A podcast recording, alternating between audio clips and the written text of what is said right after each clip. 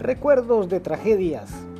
Recuerdo lo que me dijo un amigo cuando informaron que el huracán Dean golpearía la zona sur de Quintana Roo, aquí en México, en el año del 2007.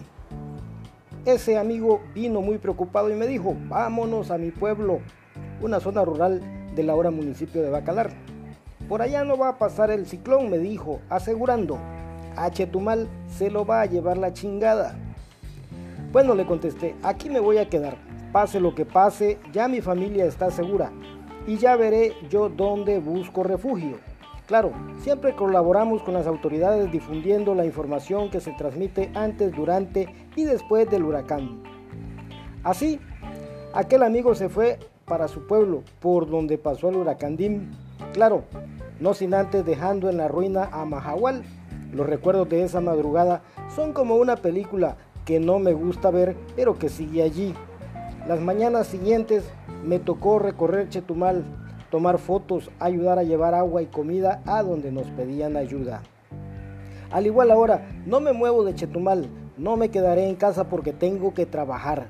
Lo haré con más ganas y con más fuerzas, porque ahora ya vimos la realidad.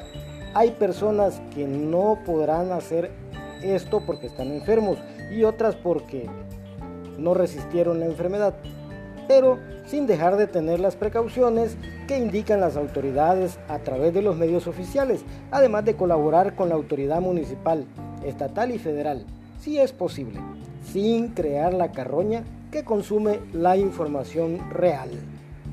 Aquí, aquí me quedo en mi chetumal de buena madera, como lo dijo en su momento y lo hizo llamar Enrique Alonso Alcocer cuando fue presidente municipal. Aquí, donde tengo más de la mitad de todos mis recuerdos mezclados con mi familia chapaneca, beliceña y centroamericana.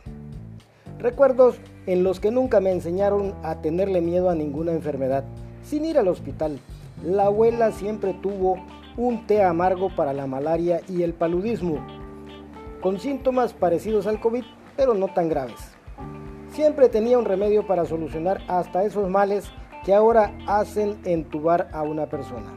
Así crecí y así voy a seguir esos consejos y los que seguiré compartiendo.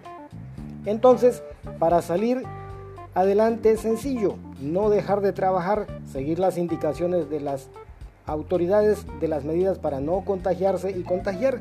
Pero lo más importante es fortalecer el sistema inmunológico del cuerpo con buena alimentación, ejercicio y dormir bien.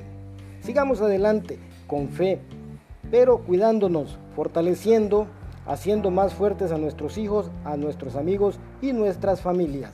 Comentario de Julio Villeda para Lizertun Noticias.